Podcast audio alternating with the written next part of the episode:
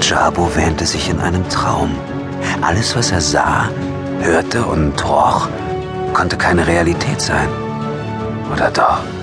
Er befand sich auf einem fremden Planeten, Circus 2, wohin die Mission Survivor ihn verschlagen hatte. An die Mission selbst konnte Jabo sich nicht erinnern, denn er war erst nach Ende der Reise an Bord des Raumschiffs aufgewacht. Mitsamt dem Schiff hatte es ihn und seine Begleiter in eine Unterwasserfabrik verschlagen, eine gigantische Arbeits- und Wohnstation irgendwo im Ozean dieses Planeten, der von einem Despoten regiert wurde, der sich selbst der Friedensstifter nannte.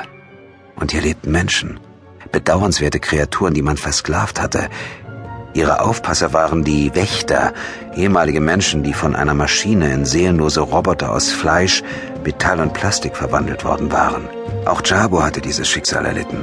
Eine Maschine hatte in seinem Gehirn herumgestochert und hatte ihm das linke Auge entfernt und durch eine elektronische Prothese ersetzt und den linken Arm, den Arm, der ihm zuvor von einem der Cyborg-Wächter abgerissen worden war.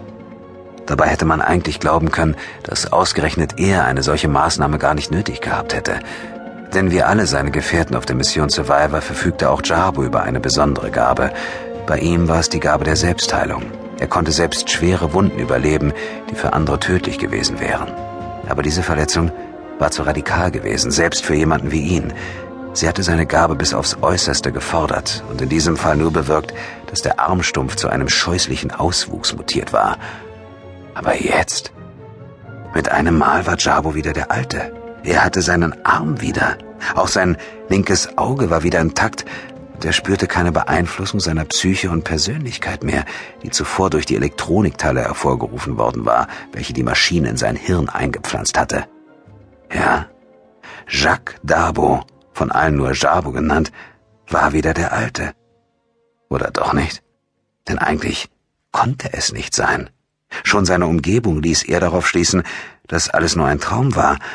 Jabo befand sich in einem riesigen Ballsaal. Klassische Musik hatte ihn hierher gelockt. Musik, die er nach dem Aufwachen in einer sterilen Zelle gehört hatte und die von einem Orchester gespielt wurde, das hier auf einem Podest zu sehen war. Es wimmelte von seltsam anmutenden Leuten. Die Herren trugen Fracks mit Fliege oder Binder, die Damen altmodische Kleider und hochgesteckte Frisuren. Sie wirkten so barock wie die gesamte Umgebung. Jabo hatte beinahe den Eindruck, sich in einer anderen Zeit zu befinden, irgendwo in der Vergangenheit.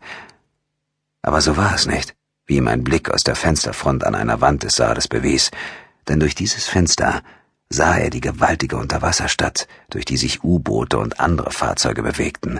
Die meisten davon kreisten unter ihm und die ausgedehnten Anlagen der Stadt erstreckten sich in noch größere Tiefe, bis sie sich im Dunkel des Meeres verloren.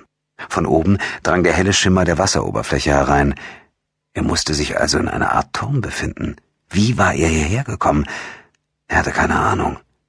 Die Musik spielte weiter, aber die Gespräche um ihn herum waren verstummt. Alle starrten ihn an, teils fasziniert, teils amüsiert. In der einen und anderen Miene erkannte Jabo sogar einen spöttischen Ausdruck. Ein Mann mit lichtem grauen Haar, den Jabo auf Anfang 60 schätzte, war auf ihn zugetreten ein Champagnerglas in der Hand und hatte gerufen Oh, Monsieur Dabo, Sie sind erwacht. Kommen Sie, möchten Sie einen Champagner trinken? Sie sind der Hauptgast des heutigen Abends. Nun winkte der Mann einem livrierten Diener, der ein Tablett mit Champagnergläsern hielt. Jabo fiel der stumpfe Blick des Dieners auf. Der Mann wirkte, als stünde er unter Drogen oder als wäre sein Gehirn voller Elektrochips, die das Denken beeinträchtigten, wie es bei Jabo selbst der Fall gewesen war. Wer sind Sie? Fragte Jabo den Grauhaarigen. Nennen Sie mich Jonas, sagte der ältere Herr und blieb vor ihm stehen. Er legte Jabo freundschaftlich eine Hand auf die Schulter. Wie geht es Ihnen, Jacques? Jabo schlug die Hand des Mannes weg. Wo bin ich hier? fragte er grob. Was soll der Scheiß? Wo, wo sind meine Begleiter?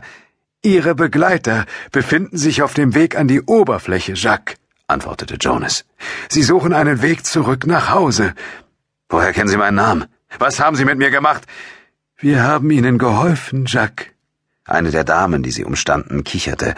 Jabo fragte sich, was an seiner Frage oder Jonas Antwort so witzig war. Nehmen Sie ein Champagner, Jacques. Es ist ein äh, edler Tropfen, der... Ich trinke keinen Alkohol, unterbrach Jabo ihn schroff.